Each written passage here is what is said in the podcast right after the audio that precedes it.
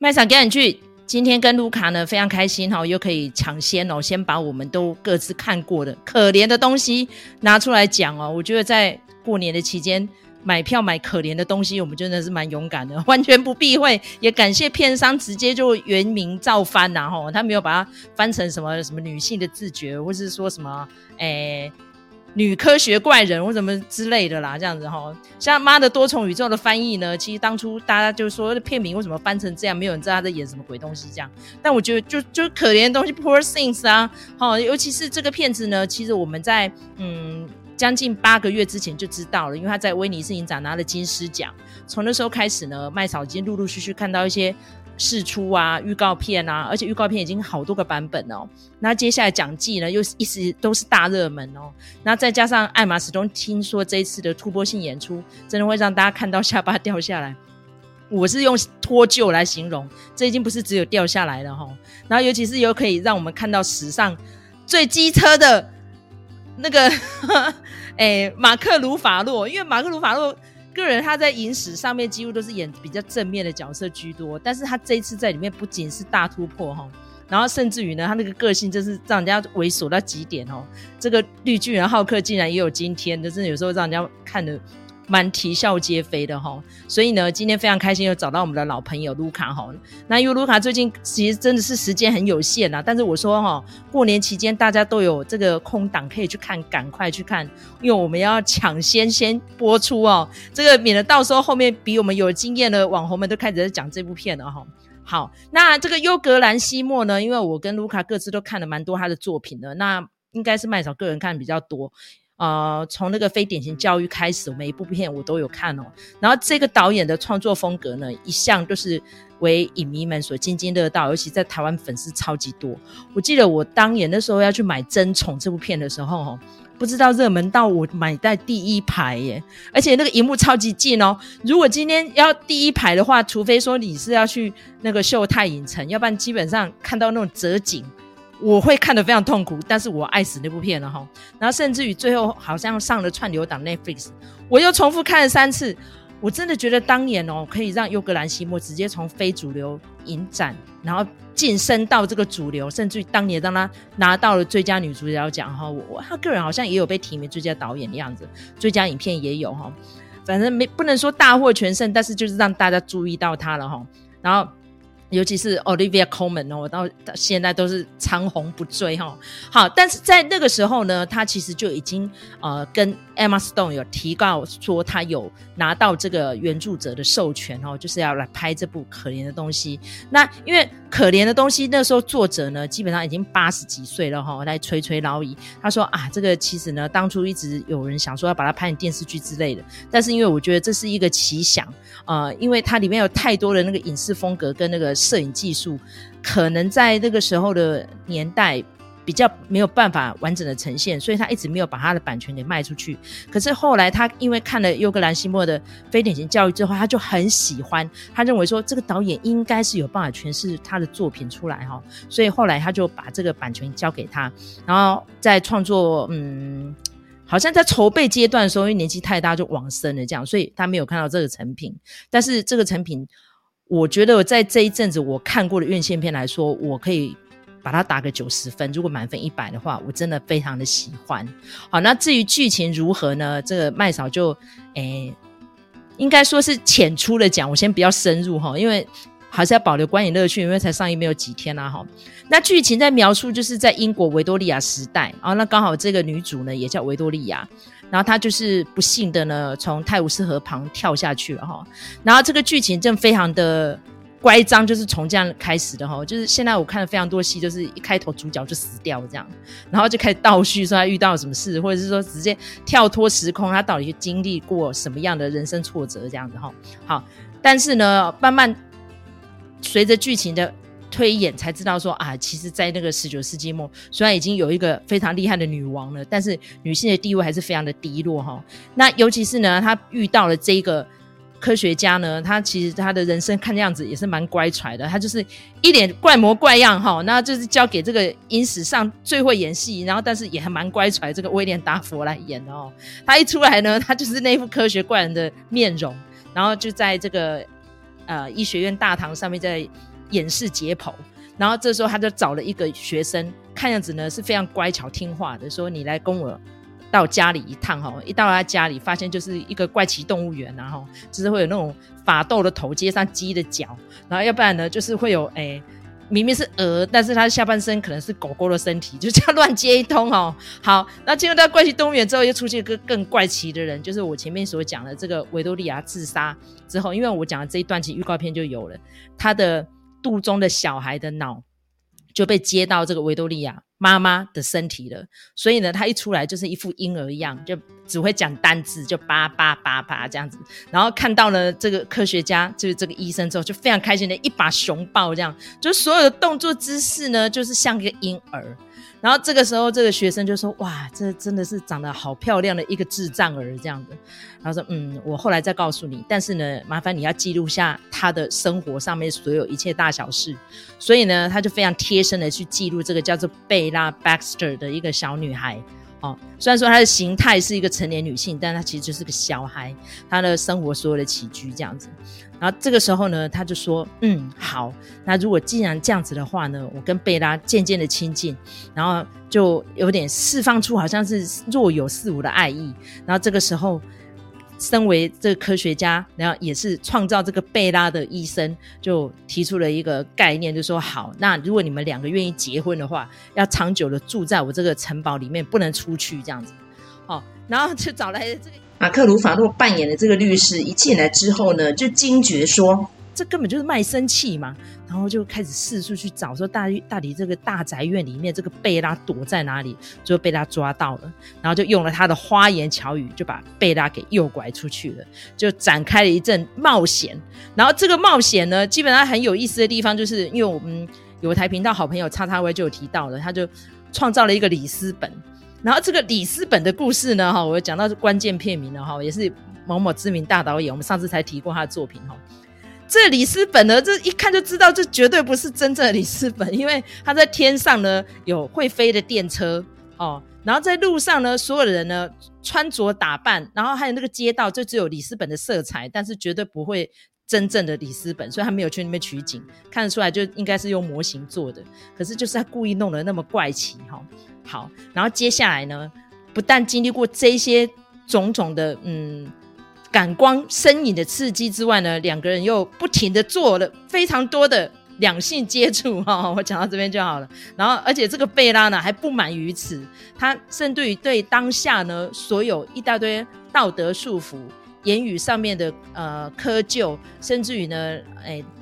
理念上面的冲撞呢，就是不停的在打破啊、摔碎啊，然后撕毁啊、烧毁这样子。好，然后最后呢，他就做出了一些种种非常光怪陆离的抉择。好，我提到这边就好了。然后接下来我们会辟几个主题，我们跟卢卡再来交换我们彼此观影的心得。好，那卢卡，我们刚刚在录这个节目之前，我们有分析到哈，说很多人就说这个是一个女性的自觉啦。然后女性角度啊，女性、女性、女性。可是我们刚刚做了功课哈，不但从原作者到导演到主要制片者，制片者群非常多人哦，绝大多数都是男性哎。可是当初这个创作为什么一个女性视角来讲，这样对吗？这样公平吗？你觉得呢？我觉得当然，呃。没有，世界上没有任何一条规定说只有女性才能讲女性主义，或者是说从女性的，就是说从女性视角出发的话，主创就一定要全部都是女性。只是说呢，如果由女性来说的话，这件事情会比较有意义。好，这个是这样子的。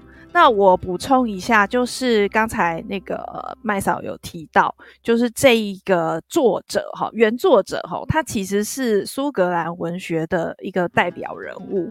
那他还蛮妙的，他其实大概是穷极一生都住在格拉斯哥。那他其实呃在世的时间哈手手头并不是很宽裕，但是他很妙的是说他。他真正的身份其实是一个艺术家，所以包括《Poor Things》这一本呃小说的封面的图，好像也是他自己画的。他画的其实有蛮几幅都还蛮有那个电影里头的场景的那种魔幻感哦。那这个《Poor Things》这一本小说，它是一九九二年出版的哦。那这个尤格兰西莫他就看到这个小说之后，就觉得说哇，觉得很很想要拍，想很想要改拍这样子哈。那但是刚才呃，我我们在这个节目开始之前，我也有在跟呃。麦嫂提到哈，因为我上去 IMDB 也不是 IMDB，就是那个维基百科，稍微看了一下这个作家他的那个维基哈。那他这个 Poor Things 他是怎么讲的哈？他说呢，他是用一个好像科学怪人一样的故事来讲呃苏格兰的殖民历史哈。所以，呃，到底这个原本的故事是不是很有意识的在用女性呃的观点来讲一个有关于女性意识或者是女性苏醒的这样子的一个故事呢？哈，这个是一个问号。那但是不管怎么样呢，所谓的改编就是说，你当然可以改出你自己的呃一些看法嘛，哈，你有你自己的诠释啊，哈。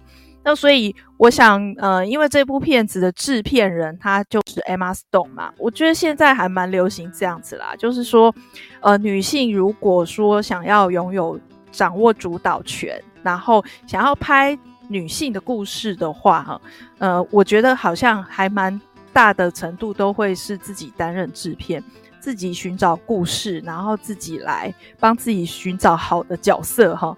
那这这件事情呢，就是我们这一届的马格罗比，他也是这样哈。不过他稍微不太一样，就是说他是后来没有找到别的人，所以就觉得说，哎，好像我自己可以演哦。因为他一开始本来没有想要自己演。那但是我觉得就是呃，我们就是讲到这里哈，就是说呃，当然原著它的创作意图是怎么样哈，跟实际上改编出来的东西是可以切割的哈。那但是我也是觉得说，我有一点呃，因为大家现在就是一片盛赞，然后我说实在，我看到一片盛赞的东西，我就心里就会开始有打打一些问号上去。所以我对于就是说，呃，这个男性的哦，这个主创他能否就是很好的说这样子的一个故事，并且呢，这个得到好评哦。这个如潮的好评才是我的问题点所在，就是说我不是在说，我不是质疑刘格兰西莫，我不是质疑艾玛斯东，但是我觉得大家这样子一片的好评，这中间是否藏着某种，就是说，呃，好像大家喜欢看到用这种方式来探讨，呃，女性的意识，而不是好，比如说像芭比。就被人家说什么哦，你说教啊，然后你怎样怎样啊，你激进女权、啊？我觉得有的时候看到评，反而是看到评论，会让我觉得有点不舒服。就是说，呃，评论的人其实带着某种，就是当然也是大家自己各自的观点。那呃，就作品来说，比如说芭比，我就很喜欢。那当然，Poor Things 可怜东西，我也算是喜欢。那甚至呢，我看到一个评论，我觉得蛮贴切，就是有一个网友写的，他就说呢，呃，如果说就是，呃，他等于是说，他说可怜的东西就像是芭比在进了妇产科之后后面发生的事情。我觉得，哎，对，好像是这样子，是蛮贴切的。那至于说，嗯、呃，因为我。我自己还是比较能带入，就是芭比的这样子的一个情境，我觉得这个是比较进入门槛比较低的。那至于这个 Bella Baxter 她的性冒险，我觉得这个是我比较哎、比较没有比较没有涉猎的一个方向吧。但是我觉得呃一定也有一些女性会看了觉得说哇深有呃所感哈，所以呃我不晓得就是呃。就是麦嫂，你觉得就除了说，哎，这个 Emma Stone 让你这个演技让你下巴掉下来之外，还有什么其他的一些感觉？我觉得他的剧情安排蛮多地方都让我很惊艳了。比如说，他用几部曲几幕几幕的方式，现在非常多的导演也会采取这样子的手法哈。尤其是之前我看过一部超级猛的，这个卢卡就没有看，这是哎宝可噩梦，他也是这样几幕戏，然后也是脑洞超开的哈。然后我听到别的影评有提到说，哎，这个优格兰西莫这都算浅了，那个最恐怖的是 Ari Aster 哈。好，这个我承认了，Ari Aster 真的很难超越，那个实在是恶到一个不行。但是呢，我觉得他这个性冒险部分有非常多的对白哈，很引人深思，比如说他说恶心的东西为什么不能吐出来？然后吃饭的时候旁边那个婴儿在哭，为什么不能给他两拳？哈哈，这句话其实我们有一个好朋友，他有一点社交障碍，他经常就会这样。他说吃饭就不应该带着小孩，这样子整个餐厅的人都会被打扰，这是一个很不礼貌的行为哦。然后尤其是呢，他初尝性爱之后，他有提到说这事情这么赞，为什么所有的人不会每天都做呢？哈哈，然后我就觉得这个真是。猛到又不行哦，然后尤其是它里面还有提到说，嗯，哦，对，他说如果我尝试过了冒险，最后只有发现甜蜜与暴力，这样子该怎么办呢？还有，你这叫跟我求婚吗？你是想要娶我，还是要杀了我？所以这就是求婚的方式吗？哦，我觉得这些对白都很有意思哦。然后尤其是在里面，他听到那个音乐不是随之起舞吗？就让我想到那个影集《星期三》里面也不是也有一支很很怪奇的舞蹈吗？然后再加上很多人说它里面其实有借鉴了科波拉的《吸血鬼真爱不死》，我觉得真的也有蛮多即视感的。然后再加上因为它里面用了非常多的模型。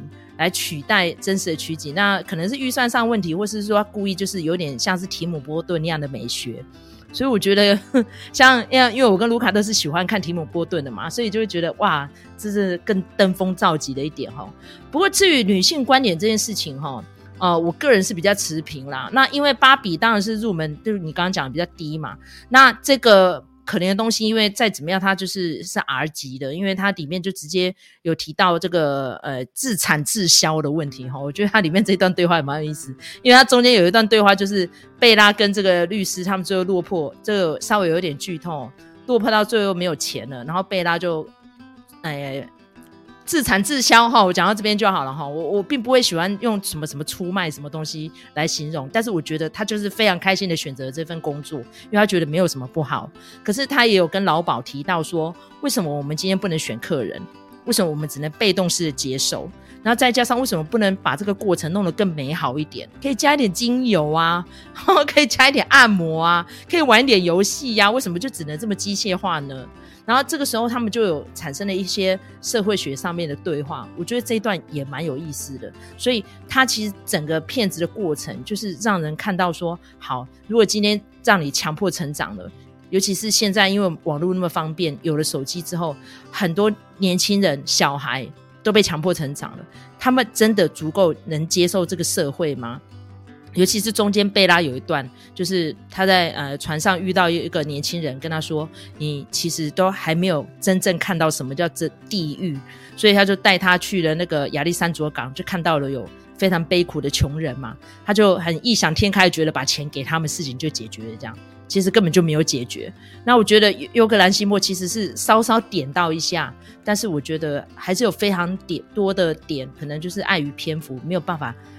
很完整的谈到，但是因为优格兰西莫这个人就是这样嘛，他呃每一部电影每一部作品他会抛出一些议题，但是他不一定要告诉你答案，答案让观众自己去想，所以我觉得他是善用这个蓝色窗帘蛮厉害的一个导演哈。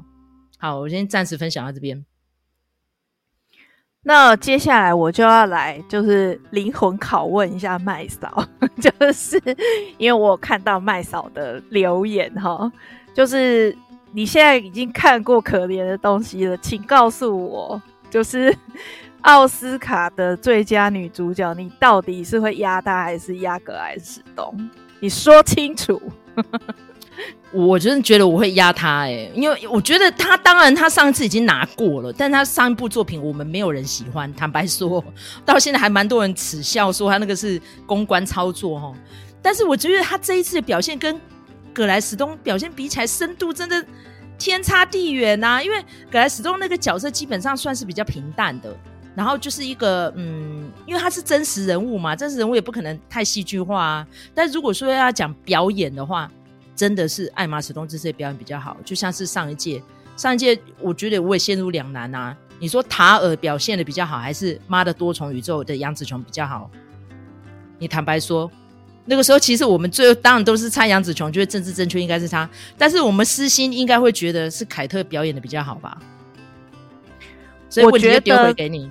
没有，我我跟你说，我有想过这个这一题，就是我为什么会问你，就是因为我有想过这一题。那个其实我的答案很简单，而且也很算是蛮自私的吧，哈，就是对于这种问题，我一律都是以政治的先行，毕竟我就是一个 SJW。但是我要讲，就是说这一局真的很难。那如果说以本频道来说的话，目前当然是以麦嫂的答案为主啊，因为麦嫂的这个命中率是比较高的哈。它有什么不同呢？就是说，呃，的确哈，就是在呃杨紫琼跟凯特·布兰奇中间，大家会产生一个两难。但是因为《妈的多重宇宙》这一部片子实在太厉害了，就是它的整体成绩，然后以及它，呃，它必不仅是政治正确而已，而且它就是引领风骚，可以这样子讲。那而且呃，就是杨紫琼，她不是随便的一个 Asian 的演员，她其实是很有代表性的。那她的影龄也非常的长。所以我觉得基于这一些种种的哈，那颁给他就是大家不会质疑。那反观塔尔，塔尔这部片子呢，就是呃，可以说是凯特·布兰奇一个人撑起来的哈。虽然他其他的部分也做得很好，但是呃，这部片子如果不是凯特·布兰奇的话，其实很少人会注意到他。他的表现手法没有像尤格兰西莫那么 popular。所以话讲回来，我觉得，呃，这个今天今天这两个人的对决，我当然也是会选择格莱史东，这个是没有话说的。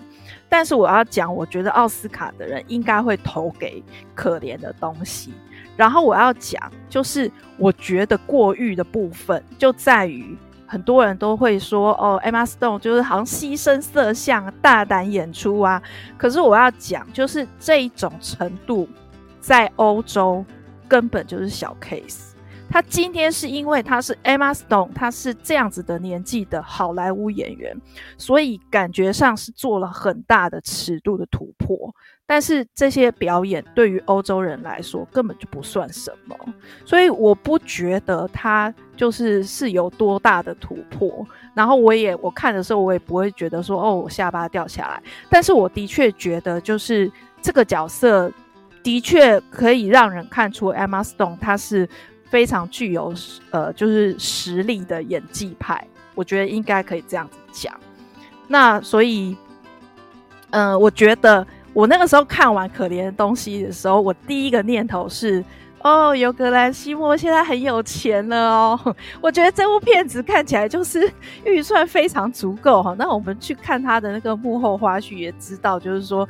呃，他那整座城市整个都是搭起来的，然后我觉得就是呃，因为呃，就是我在电影院看的时候，我就后面我有看到完嘛，哈他后面在这个上这个工作人员字卡的时候，就是他的场景的那个特写，然后你就会觉得说，哇，这部片子真的每一个细节都非常的美，然后而且都有它的寓意，然后我就觉得说，哦。真的有格兰西莫，因为我呢，就是在这部片子看这部片子之前，我就有先把那个《圣鹿之死》补完嘛。然后两相比较，你就会觉得说，《深入知识》就是一个非常超雄、非常小成本的那个感觉。虽然说那些演员都非常的大牌，可是那个场景看起来就是很非常的普通。然后你就会觉得说，呃，他好像除了演员之外，没有花什么钱。然后到这部的时候，你就觉得说哇，这有格兰西或是怎样？是什么好莱坞的暴发户嘛？那就觉得说哦，每个场景都很美轮美奂。所以我觉得，呃，要讲说，如果 Emma Stone 以这个角色呃挤下格莱史东哈，我会有一点不开心哦。我我不是说这样子呃不公正或者是不好，好，我只是个人的情绪，我会觉得不开心。可是我非常的赞成，就是如果这部片子要取代奥本海默成为今年最强的那个得奖最多的片子，我完全赞成。就听起来有点双标，不会，不能说双标，应该多标，双标没错，对，多标没错，多标多标，对对对。那因为其实我个人私心的喜好啦，对啊，因因为本来看电影就是很主观的嘛，像像我们听到一个我非常喜欢的一个影评人酱啊，他也说，哎，他说阿盖尔是他今年最喜欢的电影。然后我听到那一段之后，我大笑。我说：“嗯，好赞，你很勇敢哈。”所以我觉得我们要喜欢可怜的东西与否，这也是我们自己个人主观的印象，没有什么好坏对错啦哈。像我个人，我是真的还蛮喜欢的，就是除了那个女性自觉之外，因为我我不是像卢卡会看比较多的那个欧洲的那些跟性爱有关的电影，我是还好啦。但是我觉得他光是最前面，他突然发现水果很好用之后。我就开始一直狂笑哦，因为我小时候听了非常多跟水果有关的黄色笑话哦。然后对啊，而且你有你有注意到吗？我后来才想到，他用的那个水果是苹果，哎，那个就是亚当与夏娃的，对啊，对对对，对的比喻。对啊，我因为我那我看的时候，我只是有点瞠目结舌。我想说，哇，这么大一颗，他就把它塞好塞满，然后出了电影院才发现，哎，那是苹果，哎，我都没有注意到。那个有没有塞，我们是不知道啦，因为其实他之后我们这个再怎么样，他也不是 A 片啦，他说还不会有特写哈。但他后来最后会补了一句说，用小黄瓜应该更赞，我就觉得快要笑死。呃，我在这边补一个笑话哦，就说曾经就是啊、要那个做身体检查，然后修女就去验尿嘛，那其中有个修女就验出来就怀孕了这样哈，然后她就说啊。这年头竟然连小黄瓜都不靠谱，为什么？就是因为他要去验尿过程当中不小心跌倒，就撒了一地的尿啊。然后就有一个妇人就说：“啊，没关系啦，如果这样的话，你不用再尿一泡了。我刚好也要去检查，就我我我的就给你就好了，我就明天再来医院。”啊，没想到怀孕的是那一个，不是这个修女哈。所以修女就 complain 说小黄瓜不靠谱，所以就让我想到那个笑话，我就开始整个出戏哦。但是你可以想象得到，就是。贝拉这个角色的成长哦，艾玛史东说也让他想到了，就是跟他自己的连结，因为他在二零二一年刚当上妈妈嘛，所以他说每每一个女孩子都有经历过这种性探索，但是因为贝拉呢，就是被迫在短时间之内要成长，所以他有经历过那么多的一些冲冲撞哈。不过我觉得他运气还蛮好的，一路上遇到的都是好人哦，没有真的让他发生了什么可怕的事。不过基本上优格兰西莫的电影是不太崇尚暴力的。哦，虽然说刚刚你提到《圣路之死》，但《圣路之死》其实不是什么暴力啊，那就是诅咒啊，啊，《圣路之死》吓死我了。那个哎、欸，好，所以所以还好，你还没有看 Ari Aster 的电影，所以我说 以你的，你要是看 Ari Aster，你才知道说那个，对对对，那个耐受度真的难以想象，哈哈。OK，所以优格兰西莫其实我觉得他蛮厉害，就是他这个电影美学呢，基本上一进场我就已经吊打威斯安德森了，因为威斯安德森的电影我也很喜欢哦。可是你看他那个字幕，直接把它变得像是一个呃床铺刺绣的样子，对不对？好，每一幅，然后都是在。上下左右，然后看得眼花缭乱，哎，现在是什么情形？这样哦，然后在刚刚你讲的撒大钱在做那些美学，然后尤其是贝拉的衣服，我就觉得奇怪，他为什么每一场出来都是短裤？他的上半身跟他的腰部以下好像就搭不太起来。那我想到说，可能她就是一个小女孩，然后小女孩就是要穿短裤、穿短裙，是这样的意思吗？就一直要去溜出他修长的长腿，这样，所以我觉得这一次这部戏应该服装设计或是场景设计应该十拿九稳了吧？嗯，好，那再来针对这部片，嗯，我在看那个他的服装的时候，我也觉得还蛮妙的，就是就像你讲的，就是说，对他这个下半身这么的轻薄，或许是一个呃。女孩或者是小孩的象征，前面几场的确是这样，就是说，呃，这个服装设计就是用，比如说尿布裤啊，或者是那种幼儿的裤子给他穿这样子齁。那但是我我其实我觉得还蛮妙，就是说我自己在看的时候，我觉得哦，下半身这么清凉，是因为为了要就是激烈的跳跃很方便嘛？但我觉得就是他上半身就非常的华丽，我觉得可能跟那个所谓的维多利亚时代的那种那种服仪，可能也有一点关系。但是我觉得它就是非常过度的那种蓬蓬袖跟荷叶边，反而就是说让这个贝拉看起来就是像个小孩，就他的上半身看起来像个小孩，可是他的下半身呢却非常的轻薄，然后让他可以。很方便的移动，因为那个时代的人其实是就是大家都穿那种大大长裙、蓬蓬裙的，诶，可是他反而就是可以到处走动，然后呢，想跟谁上床就跟谁上床的那种感觉哦。所以我当然我觉得这个一定是刻意安排的，然后这个不太可能说是呃，就是呃，就是。不小心做成这个样子哈，他一定有他的这个安排在哈。那那个呃，我觉得他的就是这部片子的整个场景也是，就是他是采取一个他们叫 steampunk，然后所以我一开始看的时候，我就我看到那个里斯本。天上有出现东西的时候，我就已经觉得说哈，啊，所以这是怎样？然后呢，后来又看到那个贝拉居然居然穿着雨衣哈，然后我就想说好，那我知道了，就是他他这个时代背景其实是有点把它打散的哈，所以他就算是你你可能要说科幻或者是奇幻，它有这样子的成分在里头啦。那所以当然那个场景看起来是很美不胜收啦。对啊，那个 steampunk 的程度，就是连那个，因为他叫 Godwin 啊，就是那个科学家，他在吃饭的时候都会吹泡泡，我都觉得还是有够好笑的。他说，因为他没有办法有胃液，因为他说他爸爸也是个医生，从小就拿自己的宝贝儿子来做实验哦，所以我觉得他也是个家暴的受虐儿，好凄惨哦。他说，嗯，吃饱饭以后就隔一个泡泡出来，我觉得真是。所以我那时候在戏院里面，因为刚好只有三个人嘛，另外两个也都是女性，我们真的是 该笑就笑，该骂就骂。尤其是中间有一段他们在吃饭的时候，贝拉就会胡言乱语嘛，就说要去揍婴儿啊，什么难吃的东西就直接吐啊。然后那个律师就跟他说，从此以后你只能够说真是太棒了，好有意思哦。还有这个脆皮为什么这么脆呢？因为他们跑去呃吃葡式蛋挞嘛。没想到对面那个贵妇呢，就会开始讲说：“嗯，对呀、啊，呃，棒的东西就是要吞下去啊，难吃的东西就是要吐出来啊。”然后就像是我老公一样啊，他说：“哎，真是太好了呢！”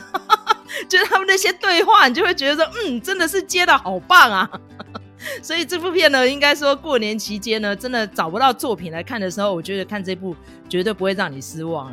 那我这样讲起来好像不是褒奖哦，但是我真的觉得奖季现在陆陆续续开始要推进了嘛。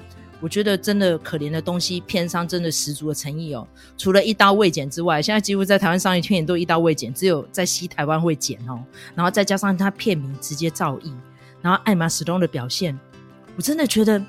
非常棒哎哈，所以呃，麦嫂刚刚已经打了分数九十分了嘛，那相信卢卡应该对他评价也蛮不错的哈，仅次于芭比然后好，OK，那就是我们今天讨论的这个可怜的东西。其实里面的这些演员都还蛮厉害的。那那个比如说，包括那个就是他的那个戏院，哎、呃，不是，就是他后来的这个接这个个体户的工作之后。好，他的那个老板，那个女生呢、啊？她其实就是演过那个马克白，麦嫂也有看嘛，就是黑白版的那个马克白里面的那个那个女北方女巫的其中一个。对对对对对。然后另外像那个呃，拉米尤瑟夫，对，拉米尤瑟夫就是呃贝拉的老公，哈，跟他订婚的人。他就是他也是一个，就是他们说是金球奖的视帝啦，哈，因为他自己有他自己的那个个人的影集，所以他是一个埃及裔的演员，这个是比较特别的背景，就是稍微介绍一下这样子。然后另外啊，有一个人，我后来去看 m d b 我才发现，就是在船上的时候，他呃不是有一个老老女人跟一个黑人吗？然后他们就是结伴旅行，那就是这个呃老女人，她就提供很多书让贝拉可以读阅读嘛，哈。那个女生呢，她其实是一个德国的演员。然后，呃，你猜她演过什么片子？她演过一部电影叫做《再续前事情》，就是、oh. 呃，对，肯尼斯·布朗纳跟他的前妻艾玛。你很爱提这部片，对，因为因为这部片子就是我印象很深刻啊。然后正好这一个。呃，这个女生，这银头发的女生，她就是演在《再续前事情》里头一个很重要的角色，所以我觉得这个还蛮有趣的，就是提供给大家，呃，就是知道一下。那另外我也补充一下，就是有一些 trivia 哈，那包括就是说，那个威廉达佛就在抱怨说，他那个特殊化妆，好，每天需要六个小时，四个小时上妆，两个小时卸妆哈。那另外就是说，呃，有一件事情，这个我觉得也蛮好笑，就是我们的这个男配角的提名人就是马克鲁法洛哈，呃，我们待会可以再讲讲，就是说，呃，到底对他的演技评价如何哈？那他呢，在演的时候呢，过程里头，他就一直觉得说，我真的可以担当这个角色吗？哈。然后他就他就想说，就是有点自我怀疑，然后就想说这个角色难道不是我的和平 you Oscar Isaac 比较在行吗？吼，然后结果有一天 对，然后正好呢，他们拍摄他们拍摄的那个摄影棚，就是就是那个 Isaac 就在隔壁上班就对了啦，吼，那个所以他们也是有的时候会打照面还是什么的这样子。结果有一天呢。威廉达佛觉得听了有点烦，所以他就跟隔壁棚的 Oscar Isaac 串通，然后就跟那个马克鲁法洛讲说：“你看，Oscar Isaac 来了，就是他要来取代你了，就很好笑。”这样，马克鲁法洛真的是一个很靠北的人，你知道吗？因为我曾经看到那个钢铁人，因为他这次的劲敌 就是钢铁人哦，哦、啊，那个小劳勃道尼有时候，哎、欸，这个我们演完复仇者联盟之后，我们全部都去刺青了，就只有一个不配合的家伙，那个就叫马克鲁法洛，fuck you Mark，直接 F 字就送他，他说我才不要跟你们复仇者什么鬼的，I don't want to be a fucking Avenger anymore，所以他不要刺青。然后时不时又在那边 cos 说什么 Oscar Isaac，所以我觉得马克鲁法洛，拜托你可不要再 Don't be a dick anymore，OK？、Okay? 他这次刚好在这个电影里面，是他的 dick 发生了很大的作用、哦哦，真的真的，对，直接变成了那个打开贝拉的那个神奇钥匙啦，没错，真的。你觉得呢？你你觉得他有呃？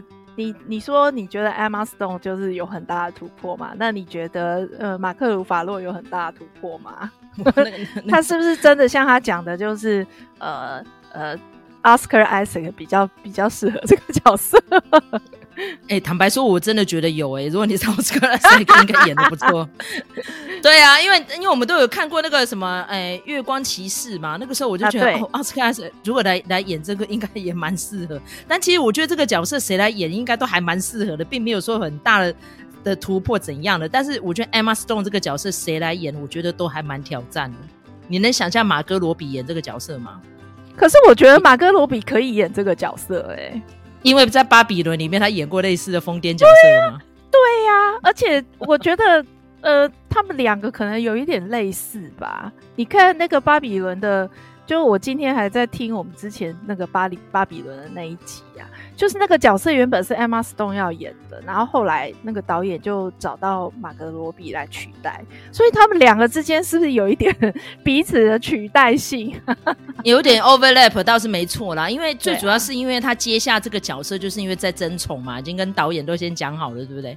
然后对，而且不是说他们的接下来还会再合作一部嘛，对不对？对啊，因为兰西莫是很喜欢用班底的啦，因为你看他之早之前的班底是科林法洛嘛，那、嗯、后，来走女性意识之后，班底就变成艾玛史东嘛。那那你那个 Greta Gerwig 也也是啊，他也是都喜欢用班底啊，所以他喜欢的演员就是我一直用。